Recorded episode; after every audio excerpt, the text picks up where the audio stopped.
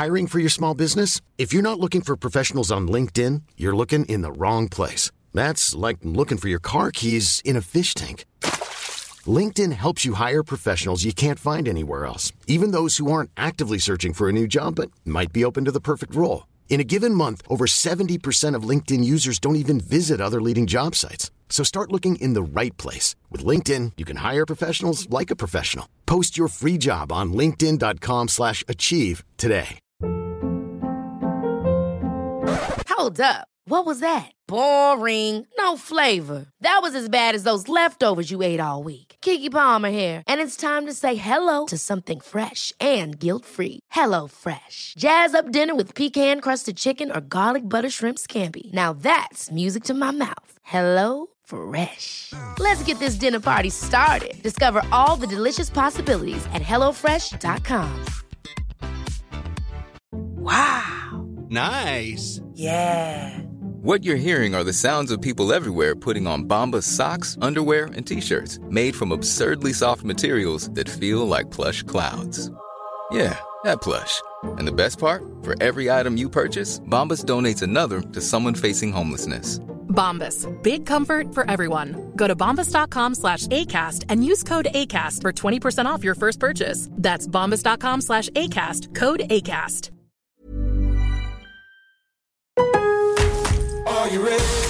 En Lowe's, trae cuenta ser un pro.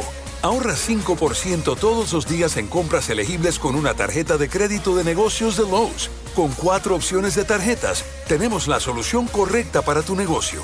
Abre tu cuenta de crédito hoy y empieza a ahorrar 5% todos los días. Lowe's sabe de ahorros. Lowe's sabe de pros. Sujeto a aprobación de crédito, aplican exclusiones y términos. Detalles en tiendas o Lowe's.com diagonal credit, solo en Estados Unidos. Lowe's always has more ways for you to save. On top of our everyday low prices, pros can save big when buying in bulk. Or if your purchase is over $1,500, ask about our volume savings program. A pro associate can provide a customized quote. Ask about our volume savings programs today. It always pays to be a pro at Lowe's. While supplies last, minimum purchase required. Selection varies by location. Lowe's reserves the right to limit quantities. Volume discount pricing quotes are valid up to seven days. Visit your local pro desk to learn more and start saving. Offers subject to change may not be available in all Lowe's stores.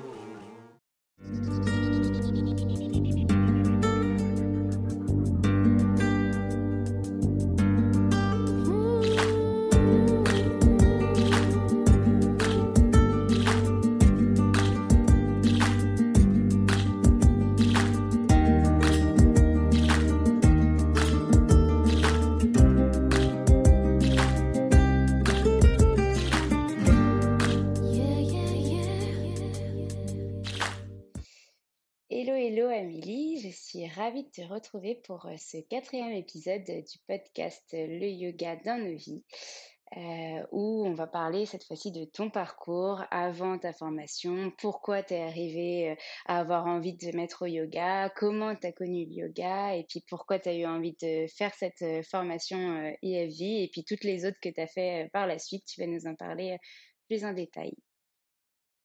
Hello Alexane, d'abord merci beaucoup de, m'inviter ici.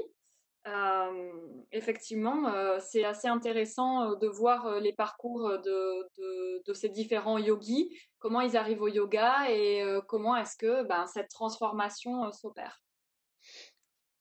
C'est vrai que on voit que tous les parcours et on va le voir au fur et à mesure des épisodes sont tous hyper différents et justement c'est ça qui montre que le yoga peut être très enrichissant pour chacun.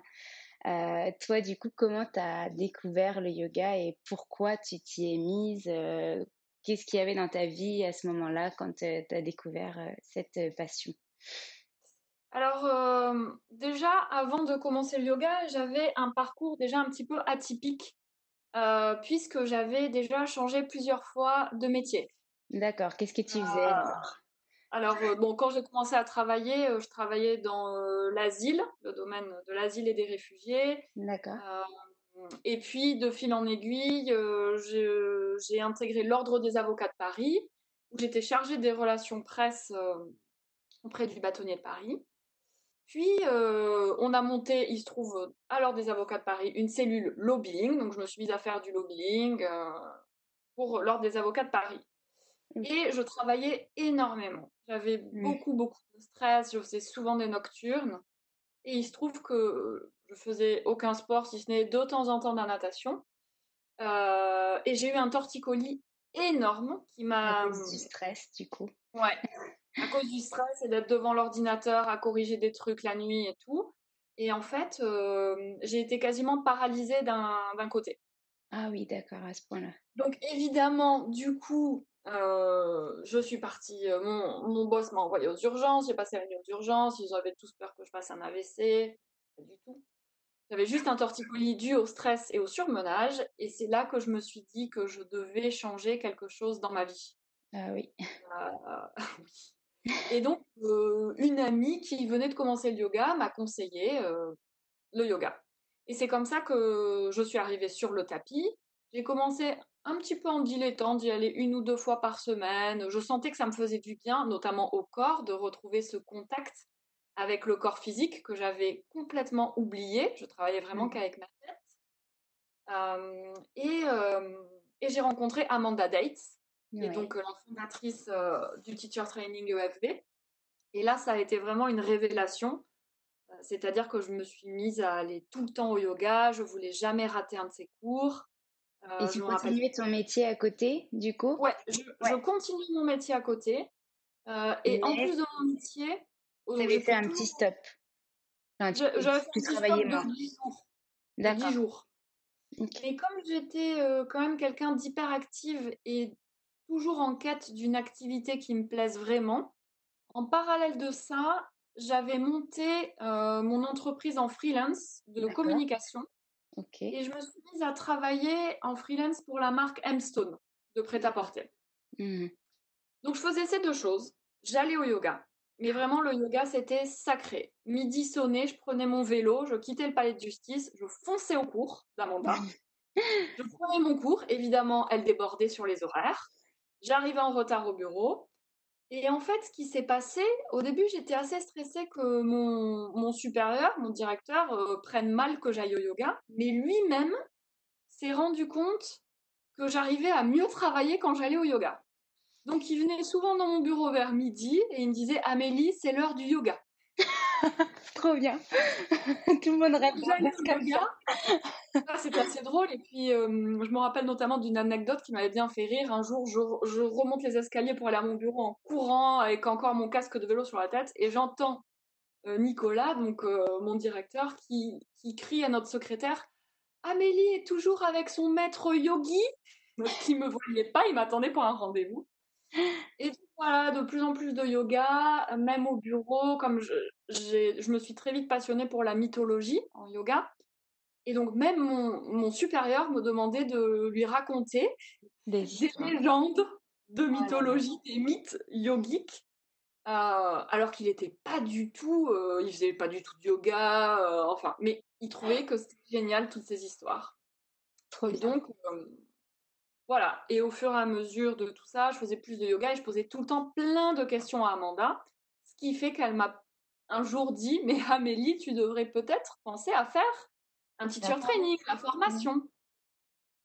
Et quand elle m'a dit ça, euh, bon, j'ai été très flattée, mais alors je me suis pas du tout sentie à la hauteur de devenir un jour professeur de yoga. Et donc je lui ai dit euh, T'es sûr euh, Bon, ok, mais je veux pas passer l'examen vu que jamais je serai prof. Pas du tout, ça m'intéresse pas. Et en plus, je m'en rappelle très bien, je lui avais dit, j'ai aucune patience, donc euh, ça va pas du tout le faire. Et en fait, bon, elle m'avait laissé repartir, et puis le truc avait un petit peu mûri. Je l'avais revu lors d'un autre cours où elle m'avait dit, il faut absolument que tu passes ce diplôme, parce que peut-être qu'un jour tu n'auras plus rien, mais tu auras toujours ton diplôme de yoga en poche. Et tu sais pas ce qui, ce qui peut t'arriver. Un jour, peut-être, tu partiras d'ici euh, et tu auras ton diplôme. Elle et donc, j'ai fait. en fait. ouais, elle était assez visionnaire. Parce qu'effectivement, j'ai passé les. Je crois que c'est neuf mois la formation EFV. Oui. À faire mes deux jobs, mon yoga, la formation, tout ça. Et le jour où j'ai passé l'examen euh, pratique, celui où on donne le cours, mon mari m'a appelé en me disant on part au Maroc. Mais le même jour. Ah donc, du coup, ben, Amanda avait effectivement raison. partie quelques mois après, juste après le, la, la, la fête, la célébration de nos diplômes. Je suis partie m'installer au Maroc, à Rabat. D'accord. Et c'est là que du coup, tu as développé, euh, tu t'es dit, bon, bah, je vais pouvoir développer finalement le, le yoga là-bas. Exactement. En fait, euh, je, euh, c'était assez dur. Ça a été plus dur que ce que je pensais parce que je sais qu'il y a des, hum, des personnes qui terminent leur formation de professeur de yoga et là, ils se sentent pas à la hauteur de sauter, de se dire, allez, c'est bon, j'ai toutes les clés pour enseigner. Mhm. Moi, je n'avais pas peur de ça, puisque j'avais quand même déjà sauté plusieurs fois euh, au niveau professionnel. Par contre, je me suis rendu compte que arriver dans un pays sans connaître euh, les codes, l'univers, euh, où la retrouve, culture est différente, euh, les gens ne vivent pas de la même manière que nous à Paris, etc. Donc tu devais en plus t'adapter à une nouvelle civilisation, entre guillemets. Oui, et aussi, je cherchais où était le yoga. Parce que ça, Oui. devenir yoga dans un endroit où il y a du yoga, bon, ben, on, on va en cours, on crée la connexion, on se présente, et petit à petit, les choses se font. Mais là, au départ, je ne savais même pas où regarder pour trouver le yoga. Parce qu'en fait, euh, pas de site internet, euh, quelques infos sur Facebook, mais il faut les trouver. Et donc, j'ai commencé à prendre quelques cours. Et j'étais un peu perdue parce que je retrouvais rien de ce que je connaissais. Ah, C'était des choses, des cours de yoga très très lents, alors que moi j'aimais bien les choses plus Ouais. dynamiques, euh, très aussi pudiques dans le discours. Donc, euh, donc voilà, c'était un petit peu difficile. Ça m'a pris du temps et j'ai fait une très belle rencontre grâce au yoga euh, avec euh, une professeure, Alexandra Stein, avec qui je suis toujours euh, en, en contact, qui partait, je crois qu'elle retournait aux États-Unis à ce moment-là pour quelque temps. Et elle m'a proposé de récupérer ses élèves, elle donnait des cours dans une école de danse, euh, de rencontrer euh, la directrice de l'école de danse et de voir si je pouvais prendre la relève. Voilà. Et c'est comme ça que j'ai commencé à donner euh, mes premiers cours de yoga. Euh, j'avais vraiment très très envie, donc euh, je me suis fait une com de dingue, j'ai distribué des flyers dans tout Rabat euh, pour mon premier cours. Et en fait, ça s'est très très bien passé. Et très vite, cette communauté a commencé à, à grossir. En quelques mois, j'avais plus d'une centaine d'élèves. Et j'ai Ah ouais? commencé à donner... Ouais, ouais, c'était incroyable. J'ai Et commencé c'était aussi... 100 élèves par cours? Non, c'était Non. sur... Je donnais, au début, je donnais un cours, deux cours, puis j'ai commencé à multiplier le nombre de cours. D'accord. Puis, C'était un mélange aussi, les élèves. Il y avait un- une population expatriée qui est D'accord. installée au Maroc. Et il y avait aussi des Marocains, plutôt des Marocaines, euh, qui prenaient euh, également cours. mes cours. D'accord. Et de du coup, fil en qu'est-ce que tu aiguille- donnais comme cours? Tu donnais euh, du vinyasa ou tu avais adapté complètement ta pratique euh, et... Non, je donnais du vinyasa et je me suis rappelé que, parce que donc j'avais pas de prof sur place, euh, mais je, m'étais, je me suis rappelé qu'Amanda m'avait dit, même si tu n'as pas de prof, tu connais la voix de tes profs dans ta tête et Mm. elle sera toujours là. Tu as tellement pratiqué, tu as tellement pris de cours que ces voix sont là et donc tu suivras ça. Et effectivement, bon, d'abord j'ai développé une pratique personnelle pour moi, ce que je n'avais jamais vraiment fait.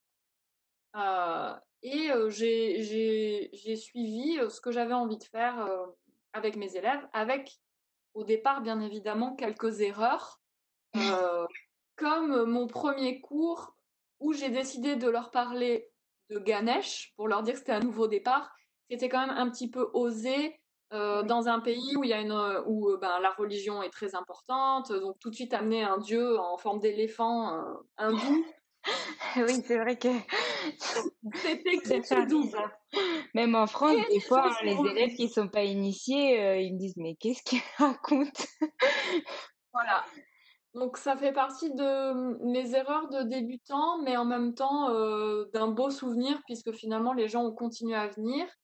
Et de fil en aiguille, j'ai donné des cours dans d'autres endroits, notamment euh, au golfe de Dar es Salaam, qui est un golfe qui appartient au prince du Maroc, et où c'était une euh, population complètement différente.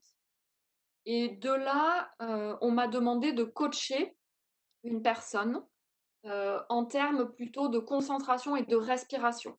Donc là, c'est pareil, c'était pas prévu, mais j'ai commencé à me pencher plus sur cette question-là, à développer un petit programme pour cette personne pour une compétition de golf très importante.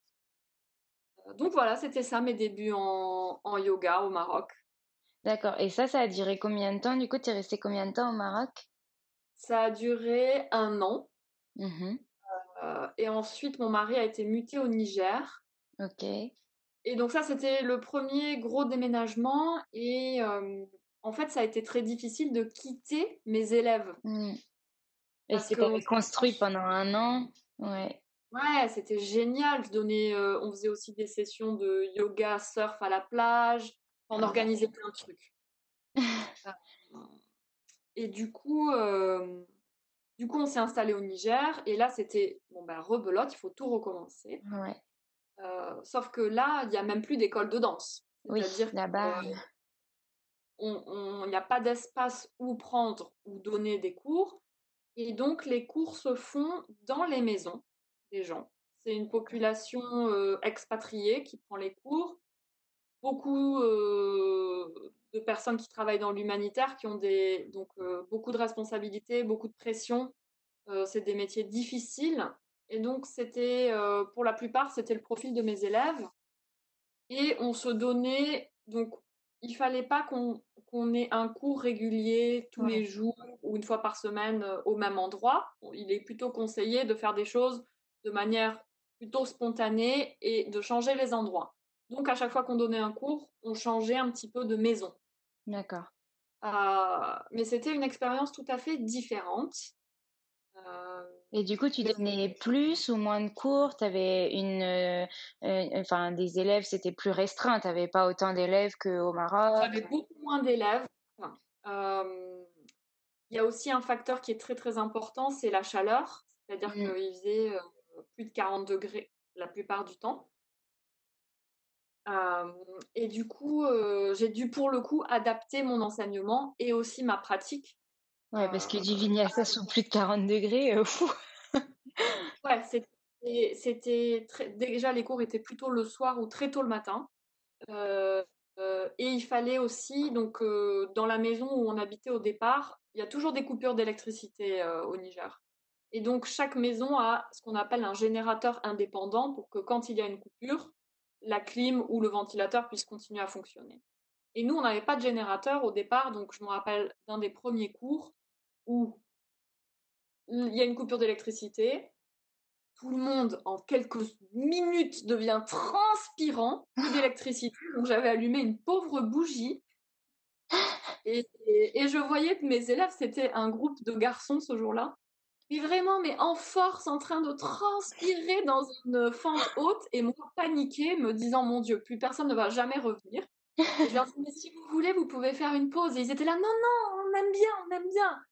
Mais je les voyais mon visage extrêmement tendu, c'était assez rigolo. et euh, finalement, ils sont revenus. Et finalement, ils sont revenus, ouais. Et on a continué à, faire ces cours jusqu'à ce qu'on parte, puisque là aussi, on est parti, euh, on est resté moins d'un an de mémoire, je suis très mauvaise en date, euh, au Niger. Et on a déménagé à Malte. D'accord. Donc, l'étape suivante, c'était Malte. Tout recommencer encore une fois à Malte. Alors, raconte-nous.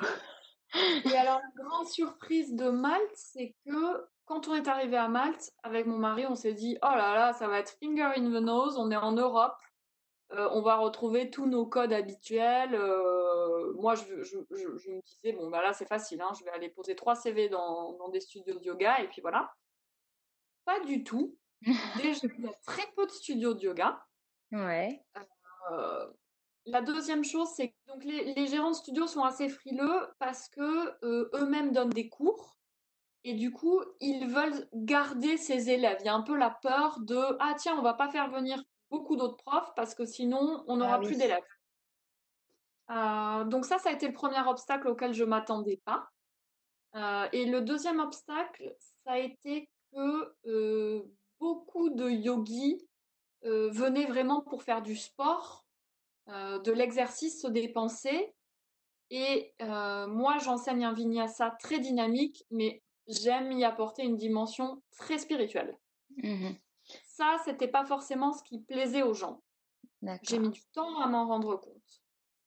Euh, je faisais quelques remplacements comme ça dans les studios, mais au début, je cherchais trop à travailler dans ces studios. J'avais pas d'autres idées. Euh, et puis finalement, euh, j'ai développé, j'ai créé un mini studio chez moi. et, et j'ai pris, j'ai eu quelques élèves qui ont commencé à venir.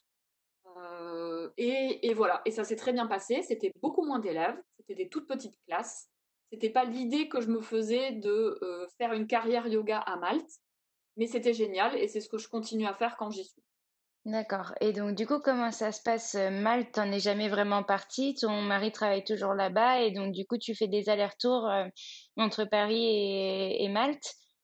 On fait pas mal d'allers-retours parce que lui a beaucoup de déplacements à l'étranger, mais comme on a aussi un logement en région parisienne, on vient souvent à Paris. D'accord. Ce qui me permet aussi, ce qui m'a permis de me reconnecter avec ma communauté yogi à Paris. comme tu le sais, je suis aussi impliquée dans la formation EFV où j'assiste à mandat, donc ça m'a permis d'être plus présente sur cette formation que les années précédentes. voilà, c'est un rythme différent. Et du coup, tu, tu donnes des cours aussi à Paris de temps en temps ou... Euh, de temps en temps, je donne des cours à Paris. Là, tout a un petit peu changé avec le confinement. Euh, jusqu'à maintenant, je faisais quelques remplacements à Paris et je donnais des cours particuliers, pardon, à Paris. D'accord. Des cours particuliers, je voulais pas donner de cours collectifs. Oui, parce que si tu sais pas quand est-ce que tu retournes à Malte ou quand est-ce que tu reviens, c'était compliqué d'avoir un cours à l'année. Ok. Oui, exactement. Et du coup, pendant le confinement, qu'est-ce que qu'est-ce que tu as mis en place? Là, tu es à Paris? Oui, alors il se trouve qu'on était à Paris quand Malte a fermé ses frontières, donc on est mmh resté. Et j'ai commencé à reproposer des cours à mes élèves via Zoom, comme la mmh plupart des profs de yoga. Et en fait, ça a été assez rigolo puisque j'ai vu que les gens étaient très intéressés, chose à laquelle je ne m'attendais pas du tout. Et donc j'ai créé des cours collectifs finalement sur Zoom plusieurs fois par semaine en vinyasa. Euh, et j'ai retrouvé à ces cours des élèves de, tous les pays où j'étais passée. Oh là là, super. Euh, ouais, c'est super. On a, c'est un cours assez marrant parce que donc euh, des gens se connectent du Niger. et avec le décalage horaire, du coup, il n'y a pas un énorme décalage horaire, mais. Non, mais j'ai une élève de San Diego en Californie et elle, il y a ah gros, il y a 9 heures de décalage. Elle prend les cours le soir. mais voilà, il y a cette communauté, les gens se connaissent pas forcément il y a une super ambiance, même à travers l'écran, de ce melting pot un petit peu. Et du coup, tes cours, tu les donnes en anglais, en français? Alors, la plupart du temps, là, il se trouve que c'est un public francophone, donc je donne des cours en français. j'ai aussi créé, dès le début du confinement, un programme que j'ai appelé Reconnect and Reset. Et c'était, l'idée était de proposer quatre fois par semaine des petites sessions de restaurative yoga Justement pour ben, les gens qui sont confinés, notamment avec leurs enfants, qui finalement ont une vie beaucoup plus active ah oui. que lorsqu'ils avaient une vie régulée par sortir de la maison. À, à détester leurs enfants. voilà. Alors oui, pas forcément, mais en tout cas, ils ont besoin de s'offrir une parenthèse pour eux. Et donc quatre fois par semaine, je faisais ce petit cours, ce petit programme. ça s'est super bien passé. C'est beaucoup moins populaire le restaurative yoga que le vinyasa. Mmh. Te cache pas que j'avais beaucoup moins d'élèves. Mmh. Et du coup, bah, justement, pour parler de restaurative yoga, tu t'es formé après EFV à plein d'autres choses, je crois le yin, le restauratif aussi. Du coup, raconte-nous quand est-ce que tu t'es formé et pourquoi tu as eu envie d'aller trouver d'autres d'autres clés et d'autres types de yoga pour l'enseigner? Alors déjà, la première chose, c'est que quand j'ai fait EFV, j'ai toujours bien aimé étudier, moi. J'étais un peu l'intello de la famille. Et quand j'ai fait EFV, ça m'a rappelé que même si on avait des vies actives, on pouvait toujours apprendre de nouvelles choses. Donc un monde des possibles s'est rouvert pour moi. Et ça m'a aussi montré que souvent quand on a euh, un premier boulot, en plus un peu sérieux, qui demande beaucoup d'énergie, euh, on rentre un peu sur ce que j'appelle l'autoroute de la vie. On oublie de prendre des chemins de traverse. On mmh. reste tout droit, on a notre boulot, notre carrière, il faut qu'on fasse ça. Et en fait, EAV, ça m'a rappelé que, ben non, Si j'ai envie de m'intéresser à d'autres sujets, que ce soit le yoga ou d'autres, je peux, j'ai le choix de le faire. Et donc évidemment, en yoga, c'est pareil, je n'allais pas m'arrêter là. Donc effectivement, grâce à EFV Lab, euh, qui est euh, le think tank de EFV, qui est un super outil pour euh, les, ben, les, jeunes profs de yoga qui veulent poursuivre leur éducation en yoga, je me suis formée tout de suite, deux, trois mois après, je crois, en prénatal yoga. D'accord. Avec Sharon Dales. donc j'ai fait cette petite formation. Puis je suis partie à l'étranger et moi, comme je prenais aussi peu de cours, j'avais envie de retrouver ma communauté. Donc ça m'a poussé aussi à faire d'autres formations. Euh, un an après, effectivement, j'ai fait la formation toujours via EFV Labs euh, de Yin Yoga, le 50 heures avec Cécile Roubaud et Valentina Luna. Puis c'est passé quand même pas mal de temps parce que je trouve que quand on fait des formations, après, il faut le temps de les intégrer, de les digérer. Donc moi, du, j'aime beaucoup me former, mais je mets beaucoup de temps à choisir ma formation. Et du coup, tu as commencé euh, à donner des cours, par exemple, en prénatal euh, après ta formation directement ou tu as attendu un petit peu? Pareil pour le yin euh? Alors, en prénatal, ce qui s'est passé, c'est que j'étais pas très sûre de moi, puisque moi-même, n'ayant jamais été enceinte, j'avais la peur de donner ce cours à des femmes enceintes et donc à ce qu'elles soient bien, à ne prendre aucun risque. Donc, j'ai pas enseigné tout de suite, mais le hasard a voulu que quand je suis arrivée au Niger, il y avait pas mal de femmes enceintes autour de moi qui m'ont demandé Mais attends, mais tu peux nous donner des cours de prénatal? Et donc, au départ, j'ai donné que des cours de yin. Mmh parce que je savais que je prenais pas de risque des yin soft. Parce que les femmes enceintes, donc elles, elles sécrètent la relaxine, donc elles sont beaucoup plus souples pour aller moins loin dans les postures d'étirement. Euh, et puis peu à peu, j'ai commencé à relire euh, mes livres de prénatal et j'ai commencé à donner des cours de prénatal comme ça. Idem à Malte, il y a un gros déficit de profs de yoga en prénatal. Donc pareil, j'ai continué à donner du prénatal et c'est comme ça que j'ai appris à prendre confiance en moi dans ce yoga-là et à aimer l'enseigner. Mmh. Et du coup, à te prouver que c'était pas parce que tu n'avais pas été enceinte et que tu n'avais pas les mêmes ressentis que ces femmes-là que tu pouvais pas euh, le l'enseigner. Et ben c'est marrant parce que euh, j'en parlais justement hier avec une euh, de mes élèves qui a suivi mes cours de prénatal et je lui disais que pareil, je doutais énormément au départ parce que euh, euh, comme j'ai pas été enceinte, j'ai pas les ressentis qu'elles ont et à des moments je me disais mais attends, est-ce que c'est bien comme posture, est-ce que ça va aller? Et finalement, c'était le cours un échange constant parce que euh, à chaque fois je leur disais ça va cette posture? Ça va? Qu'est-ce que tu sens? Qu'est-ce que... et elle m'a dit bah finalement elle a accouché la semaine dernière et elle m'a dit bah écoute si j'avais pas fait de yoga je sais pas comment mon, mon accouchement se serait passé mais ça aurait été un carnage alors du coup ça fait plaisir forcément mais donc du coup je lui dis alors qu'est-ce qu'est-ce que qu'est-ce qui t'a permis d'avoir euh, euh, justement quelle clé tu as retenu dans ce yoga prénatal pour euh, pour t'aider à ton accouchement? Et c'est vrai que du coup c'est encore plus un échange que dans le vinyasa où tu as tes élèves ils viennent au cours ils sont habitués ils connaissent les postures. Mais là le prénatal c'est vraiment bah, des petits groupes comme tu disais comme tu organisais au, Niger ou même à Malte. Et, et vraiment une confiance avec l'élève. Donc oui, c'est clair que c'est plus difficile à enseigner aussi au départ pour prendre confiance en toi, etc. Mais c'est vrai en plus qu'à partir du moment, et je crois que c'est ce que j'ai compris, et c'est là que j'ai commencé à beaucoup aimer enseigner le prénatal, c'est un peu d'ailleurs euh, le même esprit que le restauratif. En prénatal, on veut créer une bulle pour la future maman et effectivement l'amener en toute sérénité vers ce moment où elle accouchera et elle accueillera son bébé.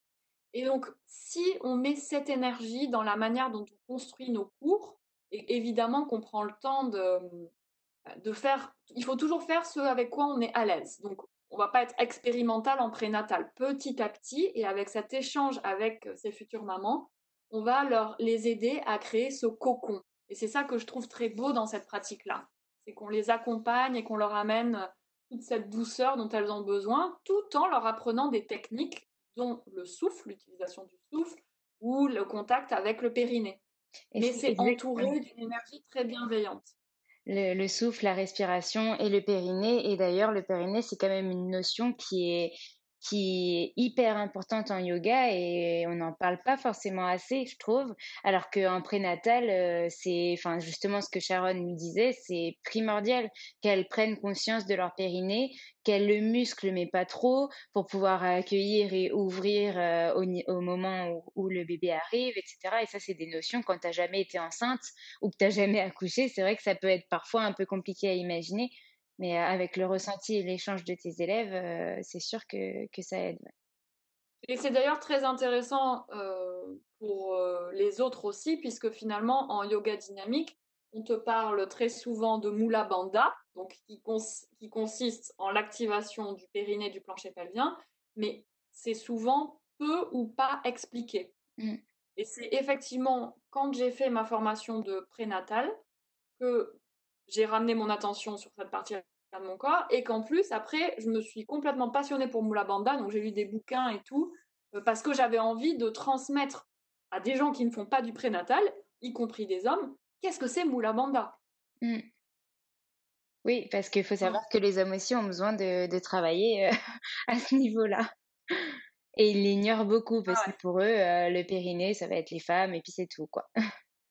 Exactement et du coup, euh, donc euh, euh, prénatal, yin et ensuite restaurative. Comment tu as eu envie d'aller encore plus loin que le yin dans le restauratif, justement?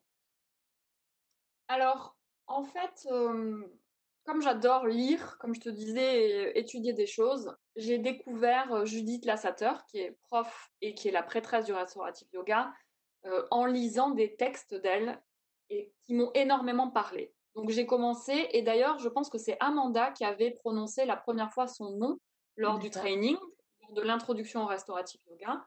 Et donc évidemment, j'étais allée voir qui est cette personne, euh, j'avais acheté son bouquin et tout ça. Et, euh, et donc ça m'a énormément parlé, et j'ai vu, quelques temps après, que sa fille, Lydie Lassater, donnait une formation de restaurative yoga à Paris, à Ashtanga Yoga Paris. Je crois que c'était en 2017. Et en fait, j'y suis allée uniquement pour l'esprit de Lydie Lassater. J'y suis pas du tout allée pour le restauratif, j'y suis allée parce que tout ce qu'elle racontait, elle et sa mère, me parlait en termes de philosophie, de, vision du yoga. Et donc, pendant, ça a duré quatre jours, cette première formation de restaurative. Et pendant quatre jours, elle nous a appris à faire Shavasana, donc la posture de relaxation, avec du matériel, des couvertures, des coussins, des bolsters, des sangles. Alors, je dois t'avouer que le premier Shavasana, je me suis dit, mais je vais jamais tenir. Il va falloir que je reste 20 minutes immobile et que je fasse semblant d'être zen. Impossible. Euh, et ça a été une vraie révélation pour moi parce que pendant quatre jours, je n'ai fait que Shavasana, puisque l'objectif de cette première formation, euh, en restauratif, c'est que tu dois toi-même tomber amoureuse de la pratique du restauratif pour la partager. Et en fait, je suis ressortie de ces quatre jours complètement changée. J'avais l'impression qu'un nouveau monde s'était ouvert à moi. Euh, j'avais appris à apprécier le silence. Ça, c'était déjà incroyable. Et du coup, tu as apprécié le Shavasana à chaque fin de, de classe aussi. Ah non, mais euh, oui, mais parce que j'avais appris avec le restauratif yoga à utiliser du matériel pour qu'il soit confortable. Mmh. Parce que souvent, ces shavasana de 5 minutes euh, après une pratique très intense, on est allongé complètement sur le sol, la tête sur du dur, c'est impossible de se relaxer. Mmh. Je pense. Parce que l'idée. tu es euh, vraiment très très fatigué après ta pratique, tu Exactement. C'est ce qu'on apprend en restauratif yoga, c'est que en fait, en restaurative, on veut activer le système nerveux parasympathique, c'est-à-dire celui du lâcher-prise et de la relaxation. Et pour ça, on veut créer un état de confort extrême pour le corps et pour l'esprit. C'est pour ça qu'on utilise beaucoup de matériel. On veut qu'il n'y ait aucune tension musculaire, articulaire. Et donc, dans ces shavasana qu'on fait en yoga dynamique, où on n'utilise pas du tout de matériel, puisque vite, il reste 4 minutes, il y a toujours des tensions dans le corps.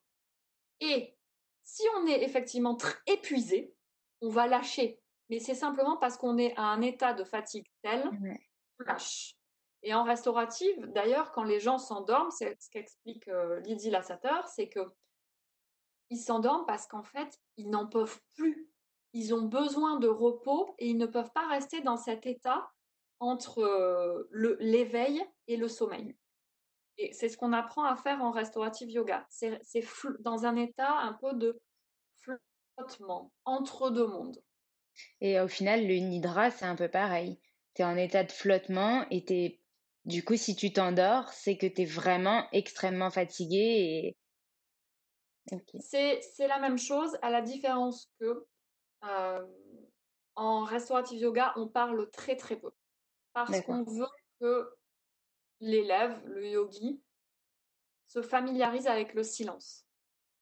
Donc, et les pauses sont assez, prennent beaucoup de temps à être installées puisqu'on utilise du matériel et qu'on veut, on veut placer le matériel de manière assez précise pour ne pas que quand on est dans la posture pendant 20 minutes, on sent des tensions, la couverture est mal pliée, mal placée, il y a un petit pincement au niveau du bas du dos.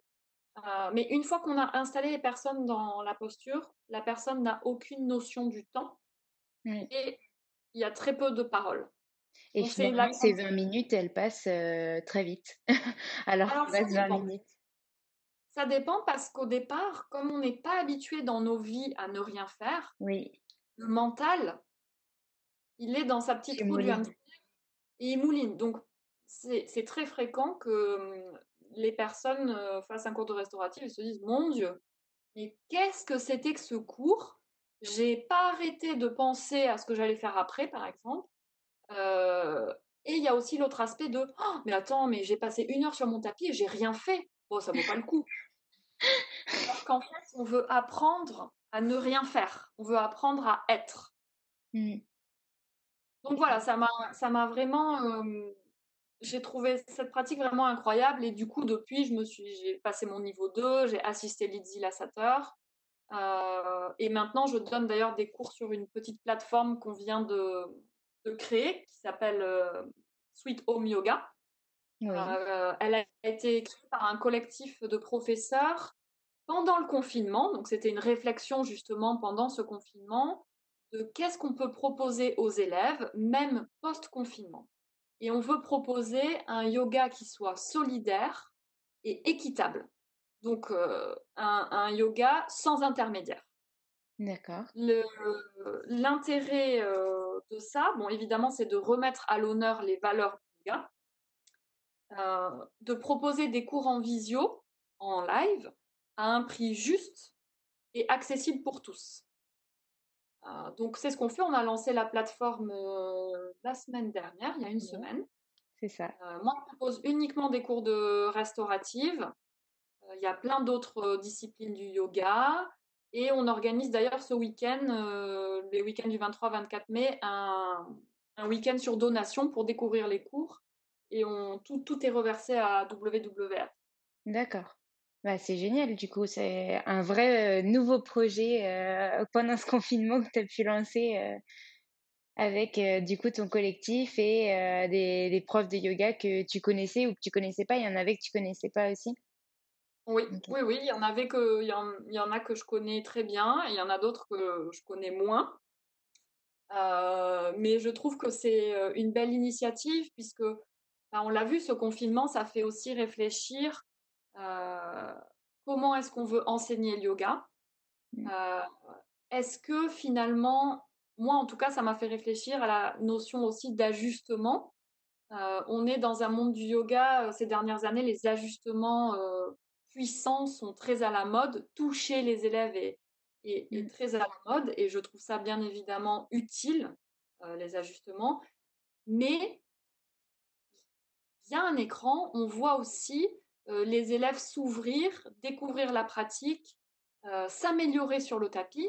Et donc, on peut se dire, oui, bien sûr, il y a besoin de cours physiques, mais est-ce que euh, des cours finalement en direct, virtuel ou dans des vies chargées, on n'a pas besoin de prendre un transport de plus pour aller au yoga, qui sont financièrement beaucoup plus accessibles, puisque voilà, les tarifs, en tout cas pour un cours de yoga en studio à Paris, c'est hors de prix aujourd'hui. Mmh. Euh, la manière aussi dont euh, les profs de yoga qui font ça à 100% doivent tirer un salaire de ces cours, mmh.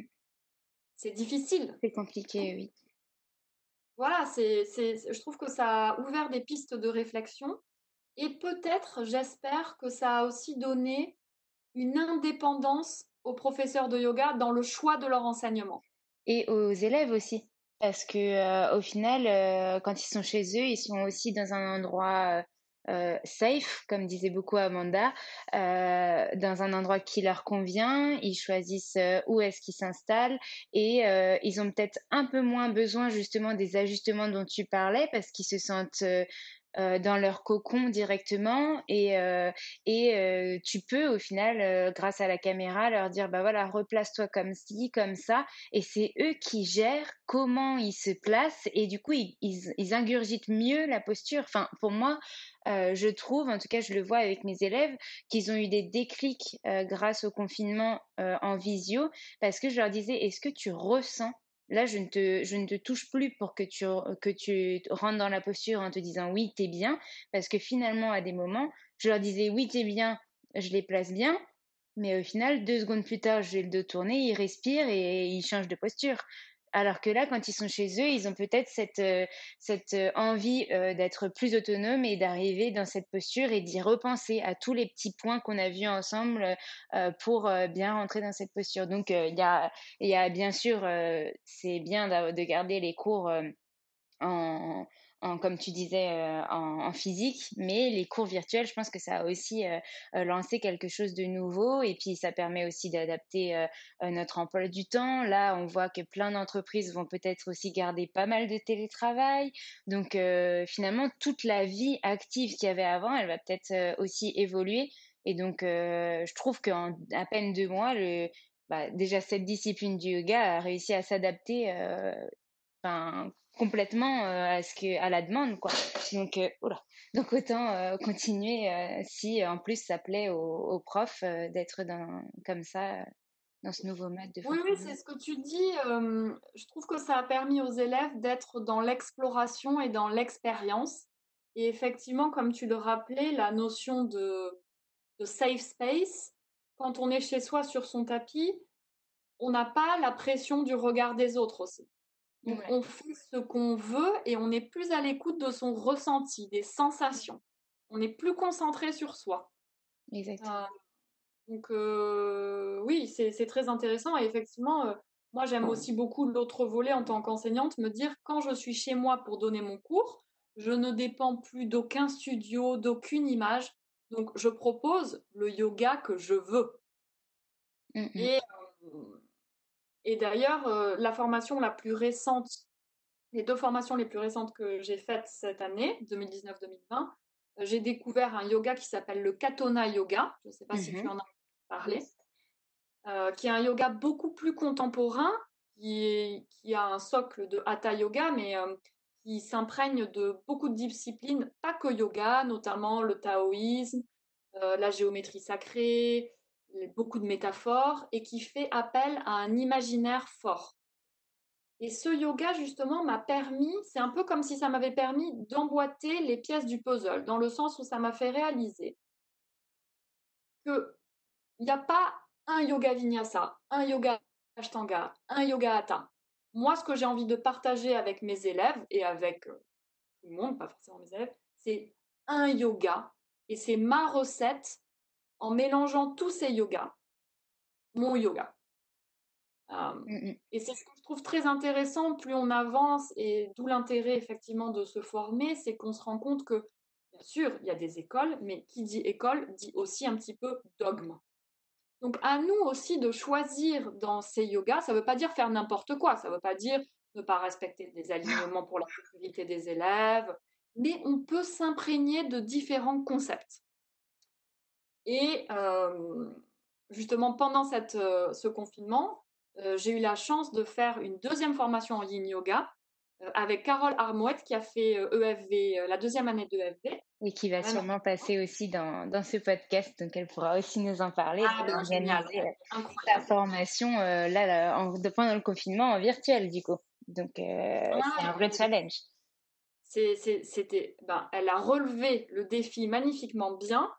Euh, et donc c'était, j'avais envie de faire cette formation parce que c'est une formation de Yin Yoga, mais qui, aborde le Yin Yoga d'une autre manière que celle que j'avais faite auparavant, sous l'axe médecine traditionnelle chinoise.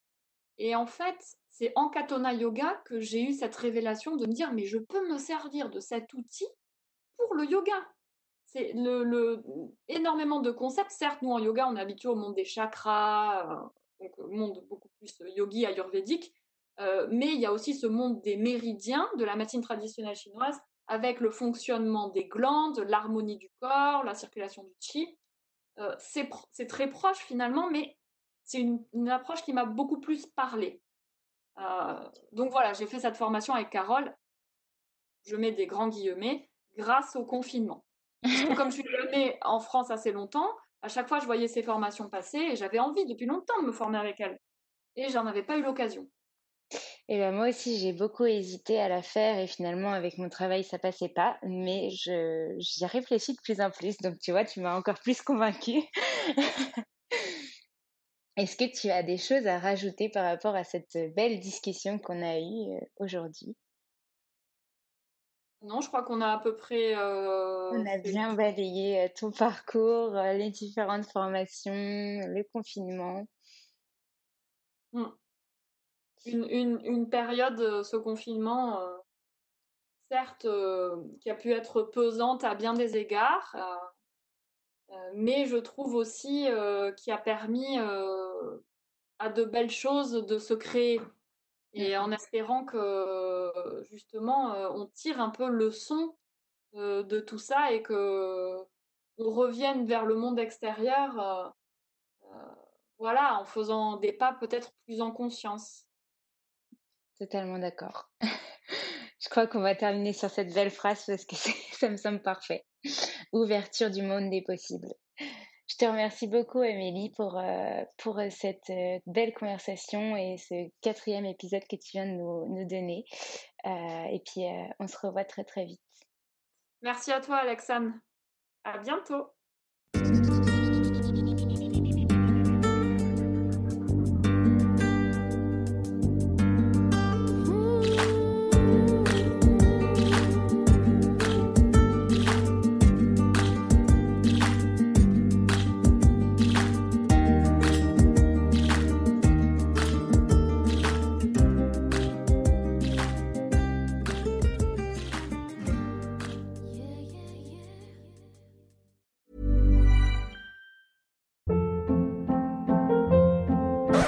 Hold up. What was that? Boring. No flavor. That was as bad as those leftovers you ate all week. Kiki Palmer here, and it's time to say hello to something fresh and guilt-free. Hello Fresh. Jazz up dinner with pecan-crusted chicken or garlic butter shrimp scampi. Now that's music to my mouth. Hello Fresh. Let's get this dinner party started. Discover all the delicious possibilities at hellofresh.com.